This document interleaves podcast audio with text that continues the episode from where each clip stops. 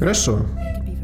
Здравствуйте, друзья! С вами «Политический дневник» Илья Матвеев. И Илья Будрайткас. А сегодня у нас, видимо, особый выпуск, потому что количество мощных и все изменяющих тем очень большое. Но прежде чем мы к ним перейдем, мы вернемся к той теме, с которой мы часто начинаем наши выпуски. Это политзаключенные в России, потому что никакой коронавирус не заставляет власти открыть двери тюрем. А есть некоторые новости. Вчера прошли пикеты в Москве у здания ФСБ а, в поддержку политзаключенных по делу сети. И там прошли массовые задержания пикетчиков одиночных причем. То есть одиночный пикет это теперь, не гарантия от того, что вас не задержат. Да? А, кроме того, в следующую субботу, 21 марта, пройдет серия одиночных пикетов у МГУ в поддержку Азата Мифтахова, еще одного политзаключенного, за судьбой которого мы следим и о котором хотели бы информировать. Пожалуйста, следите за новостями инициативной группы МГУ. Там, собственно, вся информация об акции и о том, как к ней присоединиться, выкладывается. Это очень важно, да. Зат Мифтахов – это человек, которому действительно нужна поддержка, его дело не так э, раскручено, а информационная кампания, у нее нет таких мощных спонсоров, как у других каких-то людей, да, то есть тех, кто поддерживал бы распространение информации. Поэтому, пожалуйста, следите за новостями инициативной группы МГУ, ну и распространяйте наш подкаст потому что мы говорим в том числе и полит... о политзаключенных. Вот, Хорошо, теперь к нашим главным новостям. Ну, за последние две недели произошло столько всего, сколько, наверное, не происходило за все предыдущее время записи нашего подкаста. А, ситуация похожа на то, что по-английски называется perfect storm, идеальный шторм. Наложились друг на друга какие-то гигантские тектонические сдвиги в разных, в разных областях. Во-первых, э, коронавирус, о котором и так все непрерывно говорят, я понимаю, а, который задает мощный контекст всему, что сейчас происходит. А, во-вторых, а... обвал нефтяных рынков, да, а, который, между прочим, коронавирус, с одной стороны, спровоцировал, и который одновременно теперь а, всей этой ситуации карантинов только поддерживается. Да? Тоже такая странная ситуация. Конечно, Россия, как всегда, очень мощно пострадала от этого. Ну и в-третьих, а, Путин, наконец, разъяснил нам, что с нами будет со всеми. И мы гадали о том, какой путь он выберет в сохранении своей власти, а выбрал он, как известно, путь самый простой, вот, который мы считали маловероятным по причине его, ну, так такой как бы брутальной примитивности. Да? Тем не менее, именно этот путь оказался выбран. Хорошо, мы начнем с первой темы, коронавирус. И м, понятно, что эта вся ситуация, она м, дезориентирует, да, она ввергает людей в шок.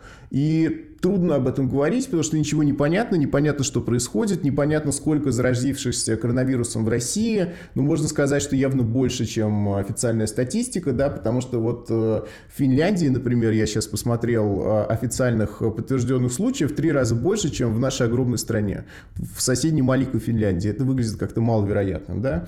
Тем не менее, несмотря на этот шок, важно об этом говорить и важно ну, перед лицом этой дезориентации все-таки пытаться рационально мыслить.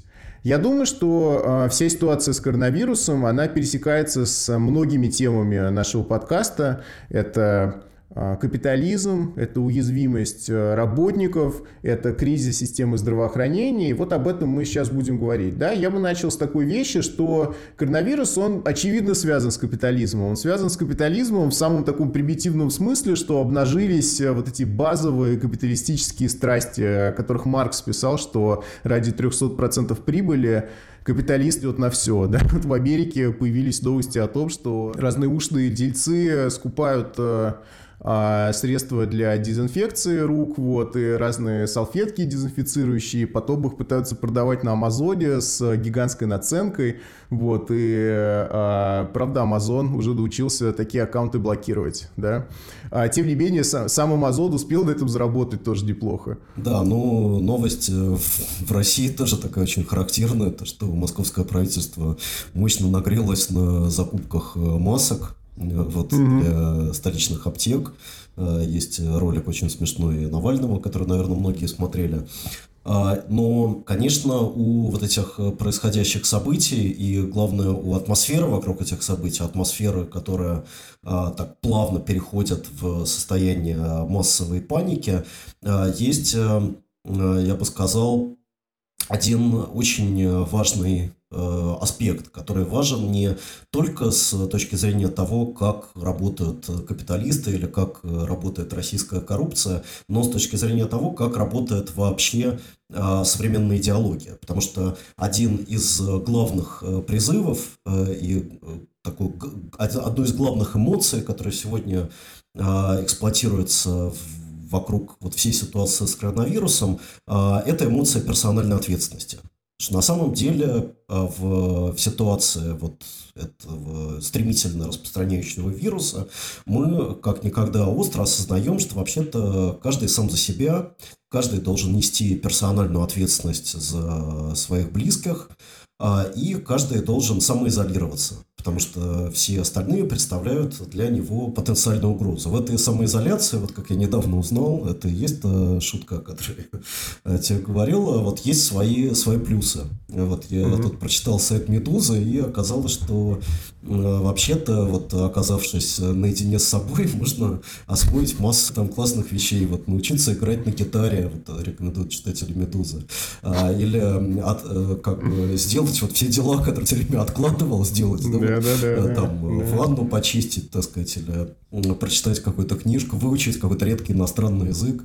Вот сейчас наступает как раз время для вот таких прекрасных дел, когда мы освобождаемся от необходимости взаимодействовать с другими, да, вообще угу, как-то с обществом взаимодействовать, и вот, э, так сказать, оказываемся в такой вот уютной как бы атмосфере э, собственной квартиры. Хорошо проводим время, смотрим классику там, на гитаре играем, кино, да, там, да, играем да, на гитаре да, там, и так далее. Да.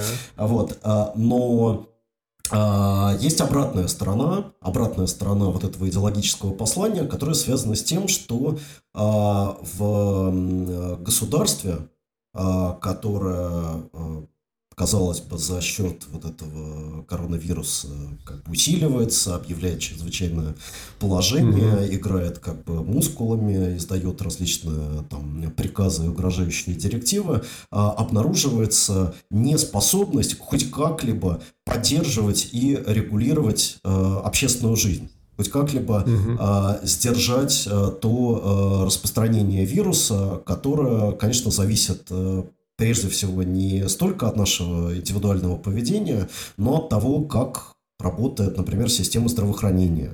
Да, от того, угу. как э, на самом деле можно обеспечить своевременную помощь э, тем людям, которые оказались заражены и которые находятся в группе э, риска. Вот в связи с российской ситуацией также в качестве положительного момента упоминалось, э, что поскольку у нас э, низкая продолжительность жизни, то как бы количество людей, которые находятся в группе вирус, э, в, в группе риска, оно как бы меньше, чем в Италии. Ну, потому что люди... Слушай, так, вот да, люди я не так, видел такого аргумента, вот, да, вот, интересно. Есть, есть да, такой да, аргумент, да, так что во всем mm-hmm. вот оказывается свои плюсы, да, то есть можно не да, только научиться да. играть на гитаре, да. но и, ну, а, да. значит, да, вот какие-то преимущества получить от того, что, в принципе, в России как бы все люди... А, долго не живут. Долго да. не живут, да. Но в итоге с чем мы э, оказываемся? Мы оказываемся с тем, я имею в виду не только в России, но и вообще во всем мире, э, что система э, здравоохранения э, просто находится на грани коллапса. Они не могут сделать ничего. Да, вот э, угу. есть там данные, например, что во Франции э, там есть 12 больничных э, коек на каждые э, 100 тысяч жителей. А в Италии только 11, в, в Британии 7, а в Германии вообще прекрасная ситуация 30. А в Греции только 5. Вот в России э, я боюсь подумать, э, сколько на самом деле этих больничных коек, потому что на протяжении всех предшествующих лет российское здравоохранение было территорией просто дикой оптимизации, где сокращалось все, что только можно. А, и сегодня мы видим, как а, значит, спешно изгоняются больные из больничных mm-hmm. отделений для того, чтобы изобразить э, значит, какую-то эффективную помощь заболевшим коронавирусом. Почему? Слушай, но да. тут, тут еще важно а, уточнить, что все равно у нас относительно неплохое количество коек на 100 тысяч человек до сих пор, да, несмотря на все усилия властей, потому что они долгое время говорили, что именно вот это чрезмерное количество коек, это и есть проблема главная нашей медицины, да, вот Советского Союза нам осталось слишком много мест в больницах, конечно, нужно доводить это до какого-то среднемирового значения. Несмотря на это, формально коек много, да, но э, в ситуации с коронавирусом важно, сколько мест э, интенсивной терапии для больных, у которых, которые в тяжелом состоянии, сколько разной э, высокотехнологичных как бы инструментов, типа аппаратов искусственной вентиляции легких. И вот с этим в России, конечно, полная катастрофа, да, то есть еще цифры количества коек сама по себе мало о чем говорит. Важно еще техническая оснащенность здравоохранения. Вот здесь мне действительно страшно представить, что будет, если наши больницы окажутся переполнены тяжелыми, собственно, больными с коронавирусом, да. То, что даже итальянское здравоохранение, одно из лучших в Европе, по всем данным, вот оно просто ну, не может переварить такое количество больных. Да, вот. но также одним из плюсов катастрофической ситуации в нашем здравоохранении является то, что э, Россия не может даже установить э, примерное количество заболевших. Отсюда мы получаем э, вот эти угу. неправдоподобно низкие цифры. То есть проблема не в том, что власти скрывают, а в том, что просто у них нет достаточных как бы инструментов, возможностей для того, чтобы угу. понять, насколько на самом деле коронавирус сегодня в стране распространился.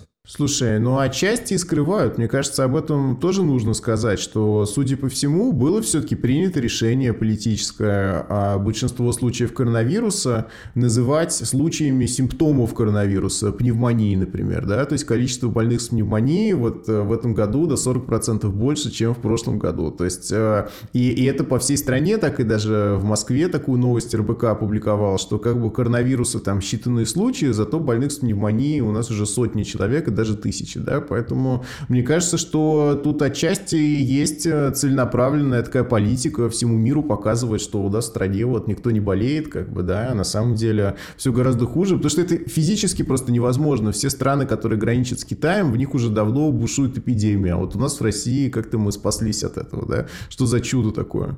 Ну да, но в принципе Россия точно так же успешно замалчивает реальную там эпидемию ВИЧ, да, и распространение как да. других а, очень опасных а, болезней, которых а, как бы у нас официально нет. В принципе, угу. поскольку в России как бы реальность, она полностью модерируется вот этой фальшивой статистикой во, во всех областях жизни, да, и угу. не только как бы в области заболеваний, но и в области там реального количества бедных, например, в стране.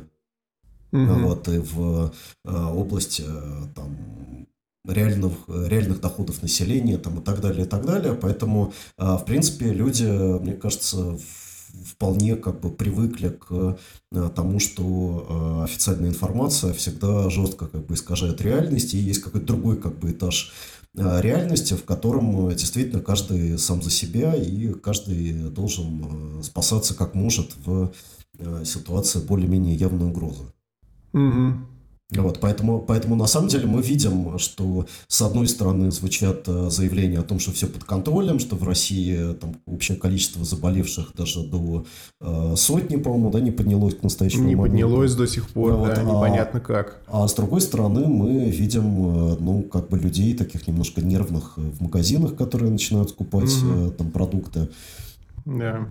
Хотя, кстати, до Питера этот тренд пока не дошел. То есть еще вчера этого не было. Москва просто, как всегда, самый передовой город. Все ориентируются на европейские тенденции. Поэтому история с туалетной бумагой в Москве же где-то отзывается, а здесь я ничего подобного не вижу. Да? То есть, э, ну и огромные толпы в метро, несмотря на вот этот призыв к тому, чтобы не скапливаться большими группами людей, тоже непонятно, как, бы, как это все будет работать, конечно. В общем, очень много неясностей во всей этой ситуации. А с одной стороны, глобально, ну, распространялись эти статьи, которые утверждали, что карантин это хорошая идея, да, потому что он поможет э, э, количество больных сохранить на том уровне, когда здравоохранение еще с ними справляется, поэтому они не переполняют больницы, а как только этот порог оказывается пройден, э, смертность резко возрастает там в 5-10 раз, да, поэтому идея вот такого вот добровольного самоограничения и недобровольного тоже, она как бы имеет смысл. С другой стороны, я уже видел критику этих статей, и в критике в это утверждается, что если так подходить к этой проблеме, то есть пытаться ограничить как бы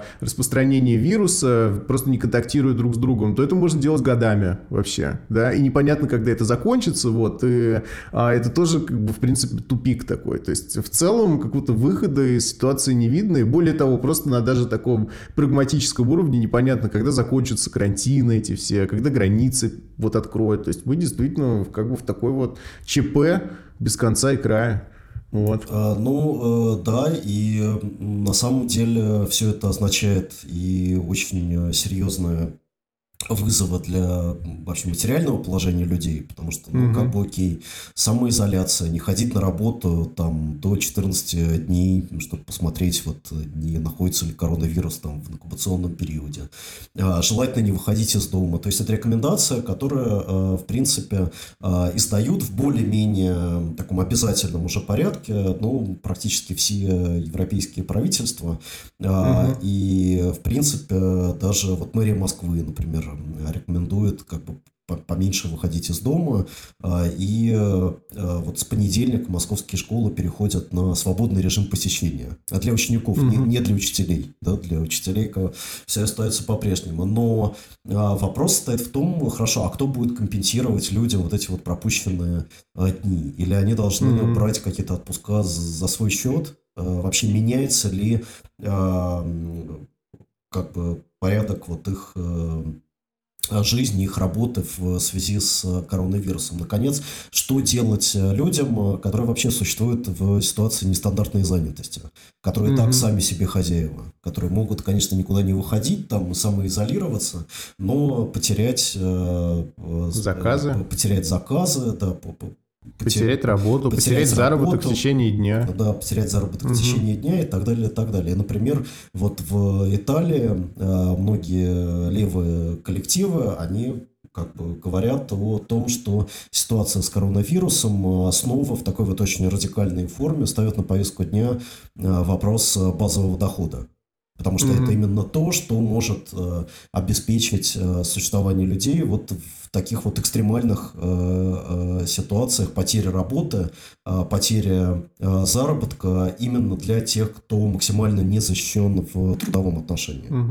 Хотя э, Корбин, например, э, и либористы формируют э, немного другую тактику. Они требуют от правительства каникул по ипотечным платежам, да, и э, каникул по платежам за ЖКХ и какой-то попытки как бы облегчить людям то есть жизнь, то что базовый доход, как всегда, эта идея кажется универсальным ключом, но на самом деле, если у тебя ипотека, например, как тебе базовый доход поможет, если ты за нее не можешь платить? То есть здесь такой как бы скользкий момент. В общем, возможно, как бы левые требования в связи с коронавирусом, они как бы более, более сложные, то есть нужно разных вещей требовать, специальных, э, специальной поддержки фрилансеров, специальной поддержки при прекарных работников, с одной стороны, с другой стороны, ипотечных каникул и какой-то вот попытки людям с разными потребностями предложить разные решения. Вот, то есть сам по себе базовый доход вряд ли тут поможет. Да? Может быть, на каком-то следующем этапе, когда коллапс уже окончательный произойдет, но тогда нечего будет, нечем будет платить этот базовый доход. Так что тут тоже непонятно. И это на самом деле следующий момент, что на мой взгляд, ситуация беспрецедентная для мирового капитализма как такового. Насколько можно вообще останавливать этот мотор? То есть, э, когда происходят необратимые изменения, и можно ли просто взять и перезапустить глобальную капиталистическую экономику? После вот этой самоизоляции и изоляции, которая, по сути, означает замедление оборотов как бы капиталистического производства и, и оборотов накопления. Вот можно ли просто взять и перезапустить этот механизм? И вообще, насколько глубоким будет там падение? Будет ли мировая рецессия? То есть мы, мы уже сейчас входим в ситуацию мирового кризиса или не входим? Это тоже такой вопрос, да? Не хочется звучать алармистски, но, тем не менее, приходится и об этом говорить.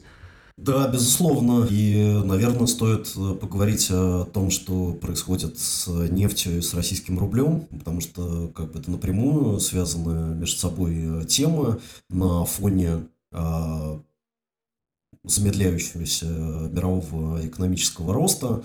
А, российское правительство вместе с другими правительствами стран производителей нефти как бы пыталось перезаключить соглашение в условиях, в общем-то, спада, спада спроса на нефть. Угу.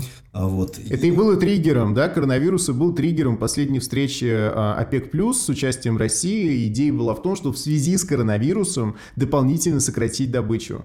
Да? И здесь э, наши власти опять всех удивили, то есть э, склонность нашего президента к тому, что называется game of chicken, да, кто первый моргнет, вот, и кто первый не моргнет, повернет руль, моргнет. да, и не моргнет, повернет руль своего автомобиля, который несется навстречу как бы противнику, да, то есть мы уже, мы уже хорошо знаем из наших предыдущих анализов, из а, а еще из тех статей, которые мы на Open Left писали, да, что в принципе chicken game это как бы любимый жанр нашего президента, он готов в эту игру играть в любых обстоятельствах. Более того, есть ощущение, что их даже немного заводит то, что как бы кризис, такой вот хаос непредсказуемый, а именно в сердце этого кризиса запустит еще один такой фактор глобальной неопределенности, что вот вы думаете, мы испугаемся, да, вот мы за какой-то стабильность сейчас выступим? Нет, мы возьмем и разорвем это соглашение, и дальше живите как хотите с этим. И с нами тоже непонятно, что будет и с вами, но на то это и Game of Chicken, да, чтобы был такой элемент как бы азарта. Если нет азарта, то играть скучно. Вот. Ну, в принципе, именно это и произошло. Да, ну, в принципе, как выяснилось, здесь саудовские ребята как бы тоже довольно... Тоже любят Game of Chicken, да, да, да, да, да, да, да. Играть, и сразу же после срыва сделки как бы они начали очень мощно наращивать э, объемы добычи нефти, и цена на нефть рухнула. Вот, что для России, конечно, ну, приведет к самым э, плохим последствиям, уже сейчас как бы приводят. Вот, несмотря на то, что Путин э, дороже, чем нефть и газ, как мы недавно узнали, вот, тем не менее, э, ну, мы знаем, что российский бюджет абсолютно зависит от нефтяных доходов. Вот, и угу. нынешняя цена на нефть уже как бы пробила ну, прогнозируемое дно нашего бюджетного правила, да, то есть мы... Исходя из которого исходя бюджет из которого был сверстан, да. был сверстан бюджет, что, в общем, ставит под э, вопрос э, все, ну, как бы и действующие бюджетные обязательства, и тем более то, что Путин как бы наобещал в качестве каких-то вот этих социальных поправок к Конституции. То есть все угу. горячие завтраки, а, там какая-то еще более мощная материнский капитал для всех вообще. пенсий, материнский капитал, да, вот все эти вещи, они э, находятся сейчас под э, очень большим вопросом.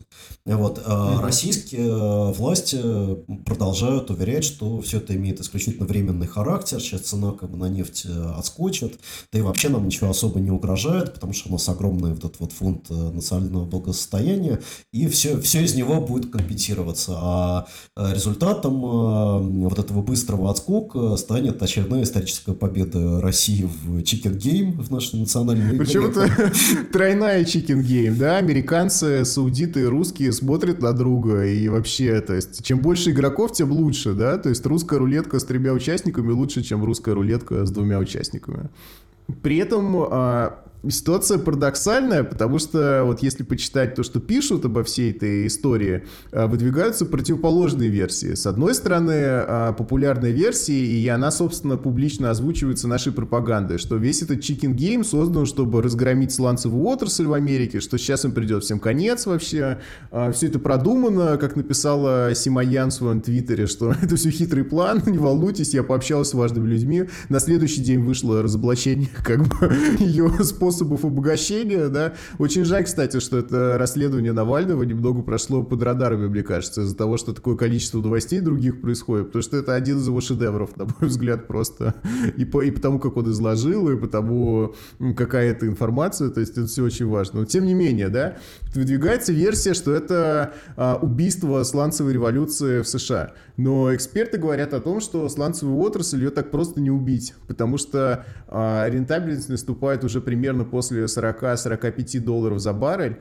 А, и более того, а, шахты можно законсервировать и достаточно легко расконсервировать, и а, разведка новых сланцевых месторождений занимает меньше времени, чем разведка обычных а, нефтяных месторождений, поэтому это все очень легко перезапустить. То есть для России реальный способ убить сланцевую нефть это просто поддерживать нефть на уровне ниже 40 долларов за баррель, да, что а, в ценах 20-летней давности означает около 20, там, 25 долларов за баррель, то есть то как раз с чего мы начинали до путинского триумфа экономического невероятного невероятного в 2000-е годы. Вот. Поэтому э, убить сланец, как бы э, пытаясь снизить нефть до того состояния, которое было в 90-х, это странная стратегия. Более того, мы можем наказать этих сланцевых производителей, но наказать Америку в целом у нас не получится, потому что э, они просто вернутся к той ситуации, когда им выгодно дешевая нефть, потому что кроме нефтяной отрасли в Америке еще есть огромное количество других отраслей, да. И более того, даже если в итоге мы и саудиты будем им продавать нефть, да, как было в 90-е годы, то они тоже, в принципе, не закашляют, и это как бы нормальная ситуация. Вот дешевая нефть, почему бы и нет, да. Или своя дешевая сланцевая нефть, или э, дешевая нефть, которую тебе поставляют другие страны. То есть, э, как бы, конечная цель всего этого доказывания, она как-то растворяется в тумане. Вот, но есть альтернативная конспирологическая версия, mm-hmm. которая заключается в том, что Россия решила задействовать нефть а, так же, как на предыдущих президентских выборах она решила задействовать троллей. Вот тогда тролли помогли Трампу прийти э, к власти, да, а сейчас вот этот вот крутой маневр э, Сечина э, с нефтью. Вот, идея состоит в том, что если нефть как бы упадет, то бензин станет дешевым. Американцы, которые ездят на машинах и раздумывают, за кого бы им проголосовать на этих выборах. На своих любимых пикапах да, вот этих да, огромных, да. у которых большое потребление нефти. Да, да они подумают, что, наверное, все-таки за Трампа. Типа, нефть дешевеет, да. как бы мы классно едем Все. на пикапах, как бы действительно Америка снова стала великой. Как, вот, и они за него проголосуют. Вот, но, э, значит, есть тоже некие слабые как бы места всей этой теории, которая в частности заключается в том, что э, в целом э, вот падение цен на нефть, оно является частью экономической рецессии, которая Америку как бы в целом тоже затронет. Да, то есть не то, чтобы а, там по всем остальным статьям идет процветание, и еще цены на бензин как бы упали, да. А все предыдущие аргументы про сланцевую нефть, да, то есть им приятно будет потерять целую отрасль, если это действительно так произойдет при дешевой нефти. И вообще то, что в Америке добывается нефть, и многие штаты сильно зависят от этого. Тут, конечно, да. Вот, поэтому, наверное, не стыкуется. да, наверное, стоит остановиться на том, что вообще как бы вот это падение и экономическая рецессия, она, в общем, никому особо не выгодна выгодно. Mm-hmm. А вот, и Трампу в том числе накануне президентских выборов. Но, тем не менее, mm-hmm. ему как-то придется вот с ней, с ней иметь дело. Да. Знаешь, у меня вообще, а, судя по последним событиям, у меня появляется такая новая мысль, вернее, даже новый инструмент анализа нашей российской политики. Я вот понял, что помогает следующее. Когда ты видишь, что наши пропагандисты и наши политики очень активно что-то отрицают. Они говорят, это хитрый план, это все не случайно произошло, мы давно уже это придумали. Возможно, истина вот она ровно противоположна тому, что она говорят. То есть можно, в принципе, слушать, что они говорят, и делать противоположные выводы. Если они говорят, это хитрый план, мы все спланировали миллион лет назад, сейчас еще немножко нужно потерпеть, и конец всей этой сланцевой нефти, может, на самом деле, там, наоборот, как бы, это полный полный провал ситуативный такой, то есть они не сумели договориться по одному вопросу, и дальше началось неконтролируемое падение, вот живите как хотите, да? То есть говорят, это хитрый план, значит нет никакого хитрого плана. Ну, Илья, ты понимаешь, что если обнаружится, что миром правит хаос, сама профессия аналитика и эксперта, она под, подвешена и в воздухе как бы окажется. Подвешенная, да. Но, с другой стороны, мы же говорим о самых э, спекулятивных, а значит, хаотичных аспектах нашей реальности. То есть цены на нефть — это как раз то, где аналитики не очень способны способны что-то предсказывать, и вообще ситуация с э, сырьевыми рынками, потому что это одна сплошная спекуляция, как бы, да. Вот, я думаю, что мы силу нашего анализа в других вещах можем проявить. Вот. Хотя здесь, собственно, ну что, и так понятно, что там в ближайшее время нефть будет находиться на низкой точке, да, что сочетание сокращающегося спроса и увеличивающегося предложения, оно к одному только может привести, не нужно быть как бы гением экономикс, чтобы сделать такой вывод, да, что нефть будет стоить там 30 долларов за, за баррель, а значит рубль будет очень дешевый, вот, и рост цен очередной начнется, и мы все просто опять обеднеем. Вот такой хитрый план. Да, ну это какой-то это план э, явно придуманный противниками Путина. Потому что вот вроде бы все что шло неплохо. Да. Он рассчитывал сейчас провести э, референдум mm-hmm. или вот это вот странное голосование. А потом в скором времени выборы досрочные в Госдуму. Потом, а может и президентские. Быть, да, а, а может и президентские. Да. Там вообще мощно бы победила там Единая Россия. Да, да, да. И он сам бы со своими новыми как бы сроками там э, тоже, так сказать, опять возглавил страну. Вот. Но в результате вот этого плана складывается фон, а, который просто я бы сказал, обнуляет вот эти вот все э, путинские, путинские надежды.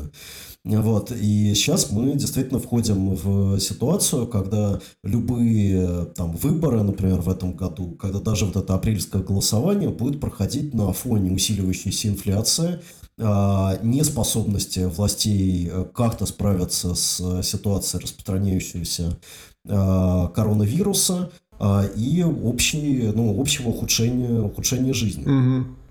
Да, отсюда, собственно, один из вопросов, который мы пока не обсуждали, сама эта идея с обнулением, да, она, произ... она была озвучена после нашего последнего выпуска, и Конечно, то есть для меня это было странным, да, для меня было странным, что вот мы предложили много разных вариантов, а в итоге а, Путин остановился на самом примитивном и простом варианте. А, и здесь такой вопрос, это было заранее все спланировано или это было спонтанное решение, да? Вот, то, что мы уже с тобой а, до этого в нашей переписке много обсуждали, до конца непонятно, да? А тут просто нужно сразу же обозначить, что спонтанность не означает неподготовленности. То есть э, наше правительство, оно любит действовать как бы по обстоятельствам, но в то же время оно любит иметь некую папочку, да, в которой есть вот э, план, касающийся данных конкретных обстоятельств, как было с Крымом, например. Очевидно, что то решение, вот как сейчас уже понятно из большого количества данных, оно было скорее спонтанным. Никто его не планировал даже не то, что за месяц, а там даже за пару недель не было окончательного решения. Но план оккупации Крыма и план вывода войск, он явно был готов у них, там лежал в генштабе, и как бы папку нужно было достать, просто вот расчехлить и запустить как бы. Вот, и так и здесь, да, то есть было несколько папок, значит, одна из них была с э, Валентиной Терешковой, вот, и со всем этим таким, как бы, со всей этой ситуацией, а, и вот они просто достали эту папку слой пыли на этой папке явно был меньше, чем на той, где было рассказано про оккупацию Крыма. Mm-hmm. Вот, и понятно, что вот этот вот э, вариант такой самый простой, самый тупой и самый наглый, он входил там в топ-3 там, или в топ-5 как угу. бы из всех возможных. А может быть и был главным а, для них, да? То есть остальные может были быть, был главным для них, да, но при этом э, и история с э, многоходовкой, с тем, что с самого начала так и было, типа, все запланировано, что всем навешать э, на уши лапшу, там, про госсовет, потом э, значит, вбросить как вот эти вот идиотские поправки, mm-hmm. чтобы все их обсуждали, а потом как бы в последний момент выйти и рассказать про обнуление, в это тоже, честно говоря, верится слабо, просто потому что все предшествующие как бы шаги в этом направлении, все предшествующие остановки, они э, выглядят э, крайне плохо подготовленными, крайне плохо скоординированными. Угу. Да? То есть, э, ну, обсуждение поправок например, да, то, как э, эти поправки вносились, то, угу. откуда они вообще возникали, да, потому что э, сначала все говорили, ну, там, э, понятно, как бы, значит, у Путина уже есть четкий продуманный план, а вся вот эта вот группа по обсуждению поправок, это просто клоуны, которые, значит, могут вообще не собираться. Mm-hmm. Но оказалось, что это действительно очень важное собрание, что там был рожден целый, целый ряд вообще идей, которые реально войдут mm-hmm. в Конституцию, которую Путин выслушал, записал. Mm-hmm. Вот. А оказалось, что там вещи, о которых, э, значит, сначала говорили какие-то маргинальные люди, вдруг там через э, неделю, там через две э, действительно оказываются в топе значит, предлагаемых, э, предлагаемых вот этих вот президентских поправок. Наконец, вспомним, что а, вот это второе чтение, которое должно было а, как все думали, состояться практически сразу после, а, после первого, да, или с каким-то небольшим промежутком, оно а, вдруг начало откладываться и переноситься. Угу. И переносилось э, несколько раз ровно до того момента, пока, видимо, они не пришли к выводу о угу. том, что все-таки нужно вариант стережковый. Да. А сейчас наоборот происходит эта необъяснимая гонка, да, когда они, они уже приняли это решение. Путин сказал, что Конституционный суд должен все одобрить. Конституционный суд заставили собраться вот прямо сейчас уже, да, экстренное заседание, то есть теоретически у него 7 дней, но я так понимаю, что идея в том, что еще и даже раньше свое заключение выпустить итоговое, при том, что, кстати, все поправки, весь этот закон рассматривается Конституционным судом, то вообще есть о чем поговорить, да, в принципе, там довольно серьезные изменения в Конституцию, все, все вопросы нужно решить за неделю, вот, несмотря на то, что один из судей на больничном, как нам сообщили, да, который, к тому же, страдая совпадения, любит особые мнения подавать по разным вопросам, вот, э, не стали, не стали даже дожидаться, пока он вернется, потому что важнее же сейчас прямо принять поправки, да, хотя, как сказал Путин, эти поправки еще 50 лет будут действовать, что это задел на будущее, вот. Что можно весь этот задел на будущее обсудить за неделю и все, и одобрить, в принципе, вопрос-то несложный. То есть, конечно, вообще публичное сопровождение всего этого процесса, оно не может ну, просто не, не поражать своей наглостью какой-то. Например, а, я тут прочитал а, пояснительную записку к законопроекту о поправках, которая публично доступна на сайте Дуба, вот, а Путин объявил о поправках 15 января, тогда же вечером была собрана эта комиссия, вот, а между прочим, закон, который был внесен 20 января, через 5 дней, да, там сказано, что а, инициатива принадлежит членам этой комиссии конституционной, которые обсуждают поправки. То есть они собрались, за пять дней сочинили целый вот этот весь закон, и вот они его внесли в Думу. Вот так прямо написано в пояснительной записке, что это как бы не Путин придумал, да, это вот э, Конституционная комиссия породила вот такую вот мудрость из себя, и за пять дней ее внесла. То есть там Прилепин только успел написать, ну что, дорогой русский народ, что вы хотите, чтобы я там в Конституцию внес, а уже на следующий день все было внесено. Вот, только хотел пошутить, получилась глупая шутка, прямо скажем, ну как всегда у, Прилепина, вот. А, и, и теперь э, вот та же самая история с, э, с тем, что Путин гордо сказал, Конституционный суд должен решить, да, вот нет, я, конечно, не против этого предложения интересного, но вот он должен решить, и на все про все Конституционному суду неделя, хотя это, по сути, переписывание Конституции в самых разных ее разделах, как можно за неделю все это обсудить, в общем, то есть, ну, как бы какой-то декорум, да, соблюдается совсем по минимуму. И мне кажется, что это в целом отличается от того, что было раньше. То есть такое как бы наплевательство к декоруму, ну то есть его раньше все-таки не было. Ну и понятно, что все упирается в то, что это обнуление сроков, это само по себе как бы да, такое нарушение декорума, которое никогда не позволялось во все предыдущие годы, а сейчас, несмотря на все обещания, что этого не будет, несмотря на общие заверения в том, что Конституция под себя переписываться не будет, все это вдруг просто вот э, отправилась в мусорную корзину. Именно поэтому все предполагали, что будет э, госсовет, а не вот эта история. Потому что и обещали, что этого не будет. И до этого Путин так не делал. И это выглядит совсем уж произвольной какой-то такой вещью, обнулим и все, да. Ну, на все это просто, на все это забили и решили действовать вот так, просто на пролом, да. Ну да, то есть все выглядит просто максимально, ну как бы некрасиво. Да, да, да. да, то есть да, не, только, да, не только там да, незаконно, да. с нарушением вообще всех да. мыслимых норм, но и как бы некрасиво и по сравнению там с тем, что Назарбаев устроил в Казахстане, и по сравнению, например, с тем, как Ельцин уходил со своего да, поста. Да. Вот это, это, это вообще какой-то просто выглядит каким-то э, классическим, произведением классического искусства, да, по сравнению с, Абсолютно, теми, вообще. Да, с, с теми неуклюжими да. как бы действиями. Монументальная форма, да. Предпринимаются. Да даже то, что сам Путин сделал в 2008 году, как бы это ни было ограничено, но все равно он сказал, я не буду нарушать Конституцию, и не нарушил, да, несмотря на то, что мы все понимаем природу этой, этой демократии несчастной, все равно было принято решение, оно было соблюдено, и для самого Путина были реальные последствия, потому что все следующие 4 года, как опять же мы знаем из разных источников, происходила какая-то вот сложная там балансирующий такой акт между этими двумя командами, и у Медведева тоже, как выяснилось, были какие-то амбиции, просто они были такие второго уровня, но они были все равно, да. И до сих пор добивают медведевскую команду активно и бизнесменов, близких к Медведеву, да, до сих пор сажают в тюрьму как э, руководителей этой группы Сумма. Вот, то есть на самом деле были последствия того решения, и все равно это было принято. А сейчас вот э, решили, что ну все же, это слишком опасно, да, мы пойдем по некрасивому, но хорошему для нас безопасному пути. И частью этого некрасивого и безопасного пути, конечно, является вот это безобразное голосование, которое нас ждет, угу. несмотря видимо, ни на какой коронавирус. Абсолютно. А, в, в конце апреля голосованию, ну, в котором, а, которое представляет собой произвол даже вот по меркам путинского режима. Да. То есть там никаких наблюдателей, никакого контроля. Подожди, а почему ты думаешь, что не будет наблюдателей? потому что наблюдатели будут только от общественной палаты.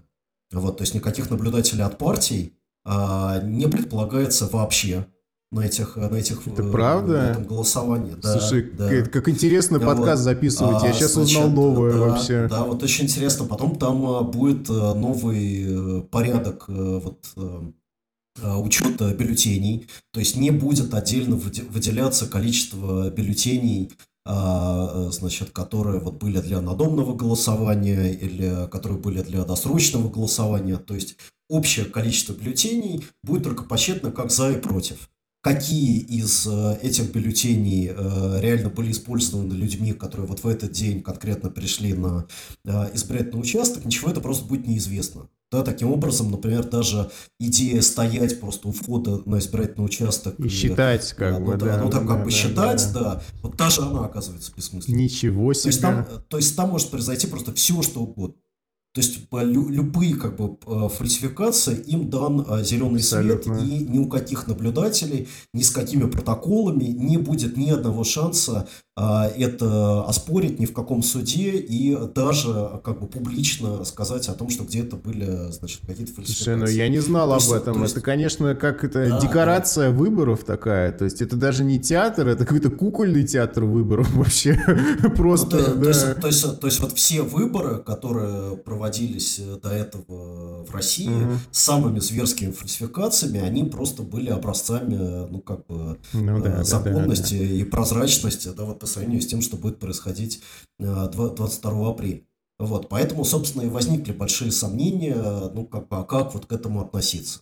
Типа, что будет зависеть от э, позиции каждого отдельного человека. Если вы не пойдете э, на это Мгм. голосование, ну, как бы они все равно имеют возможности написать любую Да. Э, явку, там, да, которую захотят. А если вы пойдете и проголосуете против, а, тоже у вас нет никаких гарантий, Мгм. что ваш голос вообще как-то там будет учтен. Поэтому, а, по- поэтому на самом Мгм. деле вся оппозиция сегодня находится, ну, как бы в глубоком вообще Нет замешательстве никаких. по отношению к а, вот этому процессу. И а, мне кажется, что, а, конечно, м, оппозиционные а, Ну да. стратегии здесь должны исходить не из того, а, что можно реально изменить прямо сейчас вот на вот этом голосовании. Потому что оно сделано так, что, ну, как То есть бы, это особо... то ос- единственное голосование, на котором невозможно умное голосование. То есть следует признать, что они сумели найти такую формулу, да, оказалось, что нужно просто удалить нафиг всех наблюдателей, вот, э, э, смешать надомное там голосование и досрочное с обычным голосованием, и вот тогда-то можно победить умное голосование. Вот, то есть они, они справились с Но задачей, да, да, хотя но- бы но на этих при уровнях. этом, э, как мы уже говорили, э, это голосование все равно будет проходить в неблагоприятных условиях, в, в условиях, когда рейтинги власти как падают. И э, если и до сообщения вот уже этого Путина об обнулении, э, в принципе, по опросам э, практически половина э, населения была уверена, что реальный вопрос изменения Конституции, это вот может он дальше сидеть у власти как бы или нет, вот, то сейчас, ну, это стало очевидно всем, то есть всем понятно, что смысл вот этого голосования, она состоит только в этом. Что все остальные поправки в Конституцию, включая там социальные, какие угодно, как бы это на самом деле не имеет э, никакого значения, и их да или нет связано только с тем, э, будет ли Путин Мгм. оставаться у власти до, до бесконечности, или, так сказать, Мгм. у него возникнут в этом какие-то проблемы. И надо сказать, что, как совершенно точно предсказал Навальный, немедленно после этого обнуления было сказано, что в связи с коронавирусом в Москве запрещены там, до 10 апреля массовые акции, но я все равно уверен в том, что массовые акции будут. То есть понятно, что ни коронавирус, ни, ни обвал цен на нефть, ни все прочие события, они, на мой взгляд, никак не изменили отношение очень большой группы людей к происходящему. То есть сейчас, когда декорум этот полностью отсутствует, я чувствую, что, собственно, никто не забыл, да, то, что происходит. Вот как они, может быть, надеются, что а, это все люди не пропустили, вот, и реакция все равно будет, она все равно их настигнет, потому что, ну вот, потому что это как бы стало прозрачно уже, это настолько прозрачно. И то, что ты сейчас сказал про наблюдателей, это, конечно, новая для меня информация, которая только подливает подливает масло в огонь, что вот это декоративное как бы голосование, которое прилагается ко всему к этому процессу, вообще даже по Ельцинской конституции такого не было в 93 году, да? То есть да, были... Да, были в 90-е не было такого беспредела. Не было в 90-е, в лихие 90-е так не делали, да, вообще. Вот, и э, на самом деле они все это прекрасно понимают. Это именно та причина, по которой было принято решение все-таки не проводить досрочных выборов в Госдуму этой осенью. Mm-hmm. Потому что и, сама идея досрочных выборов, она была в чем?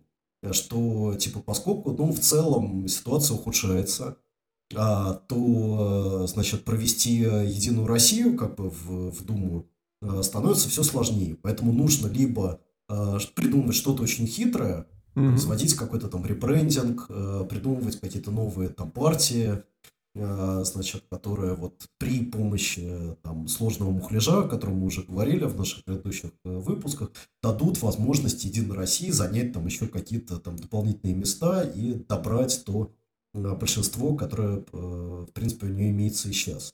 Но сейчас стало понятно, что ситуация ухудшается настолько как быстро, угу. вот, что выборы этой осенью при отсутствии ребрендинга Единой России Mm-hmm. То есть э, в ситуации, когда просто Единая Россия в нынешнем виде, как Единая Россия, mm-hmm. пойдет на эти выборы, а, они э, могут это самоубийство, да, да, да. Да, да, что это, что это все может завершиться провалом. Да. Причем, опять же, здесь работает эта вилка, что если ты увеличиваешь а, долю партийных списков, то здесь работает непопулярность бренда и токсичность как бы самого имени Единой России, это будет для них плохо. Если ты увеличиваешь количество одномандатников, как они хотели сделать это, то жестко включается умное голосование, да, и это тоже для них проблема, потому что в одномандатных округах думских гораздо проще умное голосование организовать, и это может реально а, изменить ситуацию. Конечно, в текущем, как бы, в текущем положении с Единой Россией для них нету хорошего решения для этих выборов, поэтому они решили их не проводить там, как бы этой осенью, да, дождаться следующего года, видимо. Но с другой стороны, саму ситуацию с поправками в Конституцию они решили действительно в темпе закончить, да, чтобы без разговоров, без обсуждений, без промедлений, там, Конституционный суд, все решил, все в порядке, как бы вопрос решен, да. Вот ну, такая да, стратегия. Я, я, я думаю, что в, в какой-то момент, вот перебирая вот эти вот папочки, да, с ограниченным да, да, количеством да, да. опций, они думали, что вообще, типа, блин, зря мы все это затеяли в январе, Угу. Вот, может быть, стоило бы уже как-то переиграть, но э, дать обратный ход уже невозможно, потому что мы будем выглядеть, э, ну, ну типа, глупо совсем. Вообще совсем Ну, просто глупо, как, как да. дать сказать, ладно, там, забыли, типа. Да-да-да. следующий раз. Репетиция, репетиция, ребята. А спектакль будет через год, когда мы действительно будем править Конституцию. Хорошо, что было такое обсуждение общественное, вообще неплохо, мы разные точки зрения узнали, но как бы, да. Да.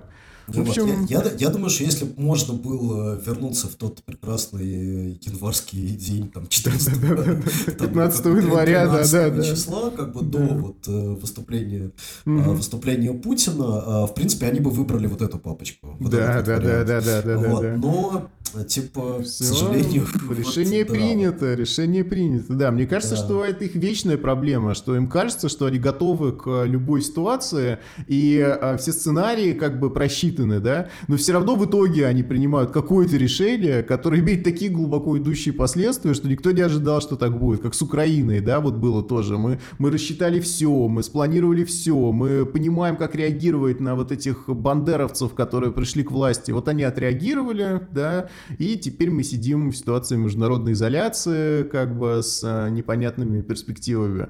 То есть а, все равно в итоге нужно принять какое-то решение, оно уже сыграет не на руку, да власти. Да, но э, если в предыдущей э, как бы, серии вот этого Chicken Game э, все-таки Фортуна, она чаще вот удивительным образом оказывалась на стороне российских mm-hmm. властей, сейчас мы видим, что все складывается, ну, как бы не очень хорошо. Нет. То есть, э, то есть вот э, почти там на пике вот этого идеального шторма они приняли как бы решение вот еще э, значит, начать дискуссию об изменении Конституции, mm-hmm, о том, чтобы да, да, да, да. там Путин... Немножко повысить возможно... степень хаоса, да, немножко да, еще, да, есть... как будто мало было до этого. Да, да, то есть степень, степень хаоса, как бы, она явно со всеми этими решениями повышается. Угу.